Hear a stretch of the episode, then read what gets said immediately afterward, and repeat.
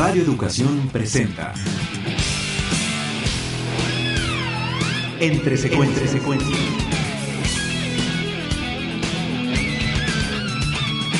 Sucesiones de imágenes que marcan tu vida y que pueblan el inconsciente cinéfilo.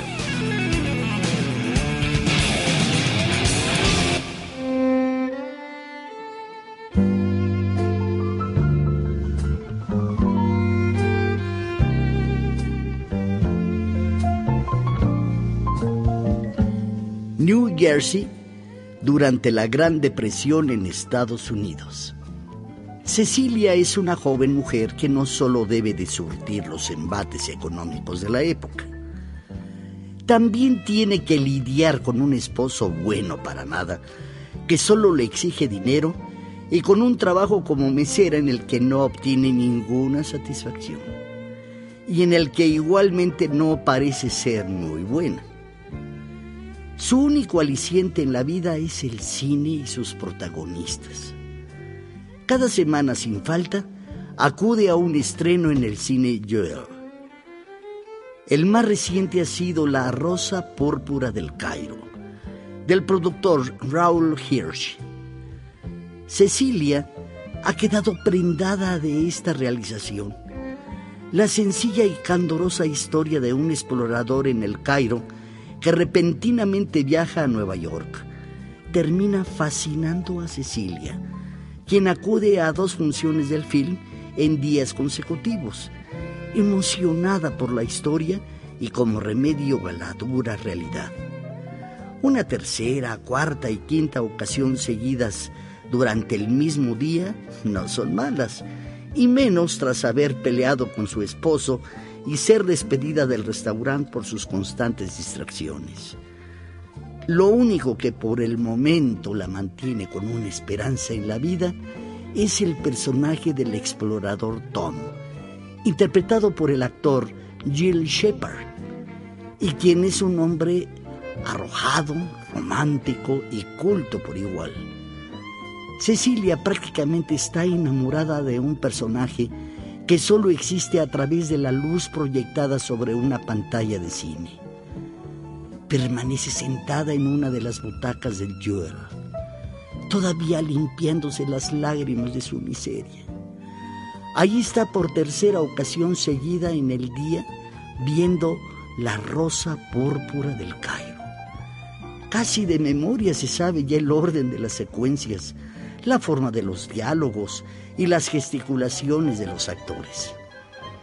Allí está metida en la función, cautivada aún por la historia, y Tom Baxter, quien recita sus diálogos aún de manera natural.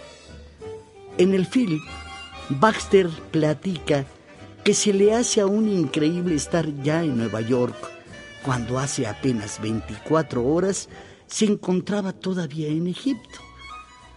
Pronuncia esto cuando unas miradas furtivas hacia la cámara parecen escapársele. De hecho, comienzan a notarse unos segundos en los que se queda mirando hacia la cámara en silencio y que lo muestran dubitativo. Tanto Cecilia como al resto de la veintena de espectadores que esa tarde se reúnen en la sala son confundidos por este extraño suceso. Baxter dice entonces, Dios mío, debe encantarte esta película, ¿verdad? Cecilia voltea anonadada hacia atrás, regresa su vista a la pantalla y responde, ¿es a mí? Sí, tú. Te he visto aquí todo el día y recuerdo un par más.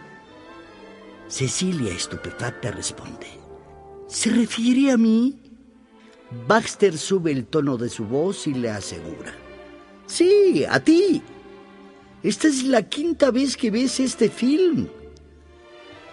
Los otros personajes dentro del film comienzan a hablar estupefactos, como igualmente sucede con los espectadores en la sala de cine. Baxter, motivado, dice entonces, tengo que hablar contigo. Y sin más, sale de la pantalla de cine y camina hacia la butaca de Cecilia. En medio de gritos de incredulidad, inclusive de horror, el personaje camina sobre la sala de cine. Desde la pantalla le gritan que regrese, que está en medio de una historia, que no puede hacer eso. Llega con Cecilia y le pregunta cómo se llama. Ella le responde entre encantada e incrédula. Baxter le dice que vayan a un lugar en el que puedan platicar sin problema. Ella le dice que eso no puede ser, pues él debe de estar en la película. No, estás en un error. Soy libre. Le responde Baxter. La toma de la mano y salen corriendo juntos. Tras dos mil interpretaciones de la misma monótona rutina, soy libre. En la sala reina el caos y la confusión. En la pantalla no sucede lo menos. La realidad se ha quebrantado y la ficción se ha transformado. Es la magia del cine hecha realidad. Sin duda uno de los autores más importantes y peculiares en la historia del cine desde hace más de cuatro décadas lo ha sido Woody Allen. Actor, guionista y director de cine, quien a pesar de dividir comúnmente al público de sus filmes en detractores y adeptos de su obra, nos ha divertido a través de los 43 filmes que ha realizado hasta el momento.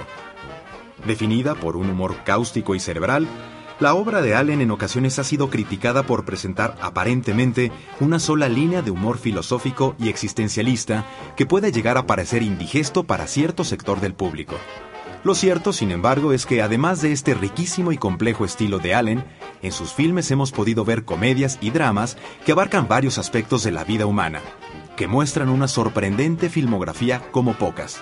Entre algunos de los elementos que hemos visto con placer ser explotados por Allen en su cine, se encuentran el absurdo dentro de lo cotidiano.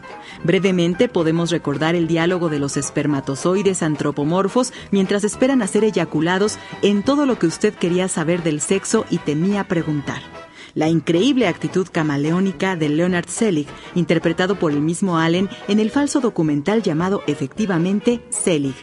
La repentina aparición del filósofo Marshall McLuhan en la fila de un cine para discutir con Woody Allen y Diane Keaton en el filme Annie Hall. Y entre otros, la misma anécdota del filme La Rosa Púrpura del Cairo, realizado en 1985. En este, vemos la casi deprimente vida de Cecilia, interpretada por Mia Farrow joven mujer amarrada a una vida gris en plena Gran Depresión estadounidense en los años 30. Su único aliciente parece ser la magia del cine, y es así que queda prendada del filme llamado La Rosa Púrpura del Cairo, pero sobre todo de su personaje principal, Tom Baxter, interpretado por Jeff Daniels. Tras experimentar varias funciones de la película, sucede lo improbable, inclusive en la fantasía. Baxter sale de la pantalla de cine para platicar y cortejar a Cecilia, a quien ha visto encantada viendo el filme. Lo extraordinario sucede, y cuando las reglas se rompen, el caos reina.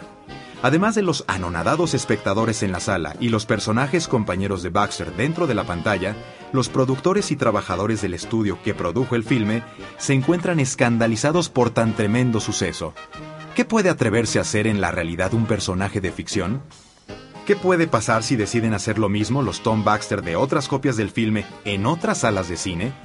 ¿Qué se le va a decir a los espectadores que quieren entrar al cine a ver la película que no puede continuar porque uno de sus personajes ha decidido escapar? ¿Y qué se hará con los espectadores que esperan en la sala de cine a que regrese el personaje para finalizar una película por la que ya han pagado? ¿Puede Cecilia tener una aventura con un personaje que no maneja un auto o que no sabe lo que sucede después de un beso? Porque eso no son el tipo de cosas que se veía en un filme de los años 30 y del cual ha salido él.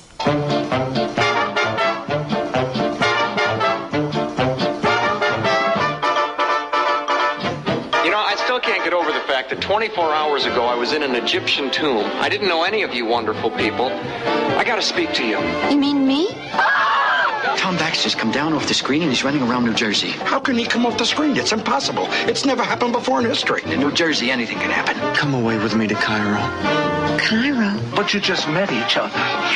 Love first sight doesn't only happen just in the movies. You coming from a costume party? No, I'm just back from Cairo, where I uh, searched in vain for the legendary Purple Rose. How about that? I wonder what it's like out there. Hey, what the hell kind of movie is this? Why don't you stop yapping? We've got problems of our own. You know what I told you I'd do? Don't hit me! Obviously, your marriage has come to an impasse, sir. I'm not Tom. I'm Gil Shepard. I play Tom. What? How do you know Tom? You keep, keep, oh my is he? Why? Do you want to tie me up? What kind of a club is this, anyhow? Got to get him back in the picture. Then we turn off the projector and burn the prints. And the negative. See, there you go, Tom. You're ruining everything. You are. You're the one. I saw the movie just last week. This is not what happened. I'm confused. I, I'm married. I, I just met a wonderful new man. He's fictional, but you can't have everything.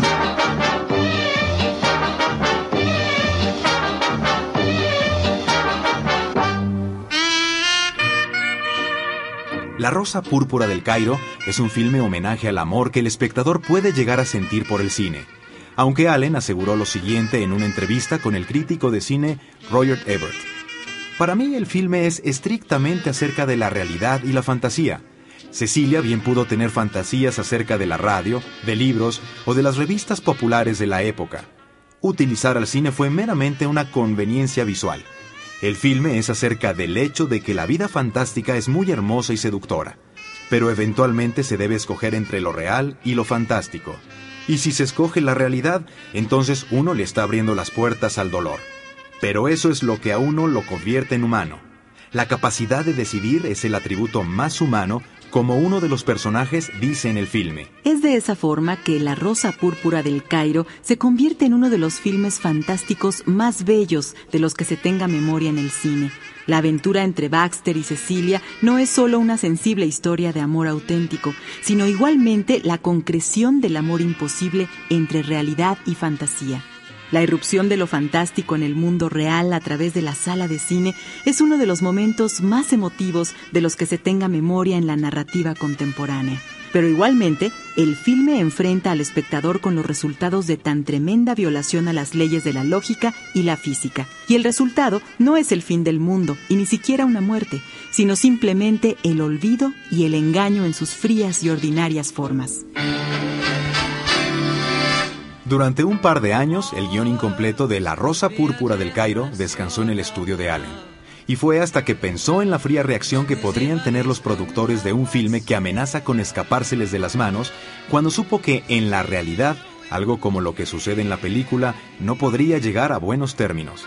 Con todo, La Rosa Púrpura del Cairo continúa siendo uno de los filmes más queridos de su autor, por él mismo y su público.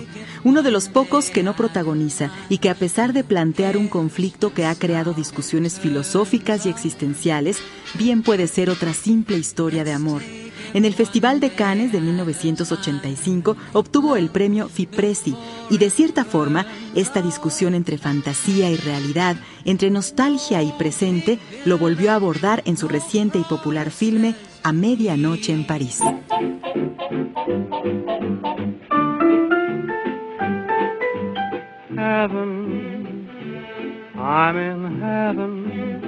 Recuerda que puedes volver a escuchar este programa en el micrositio de Entre Secuencias del portal www.radioeducacion.edu.mx. Ahí también recibiremos tus comentarios sobre esta serie.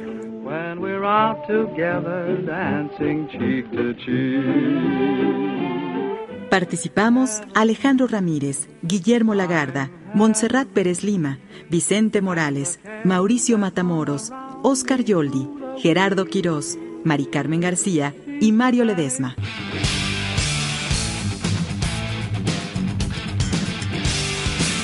Radio Educación presentó Entre Secuencias.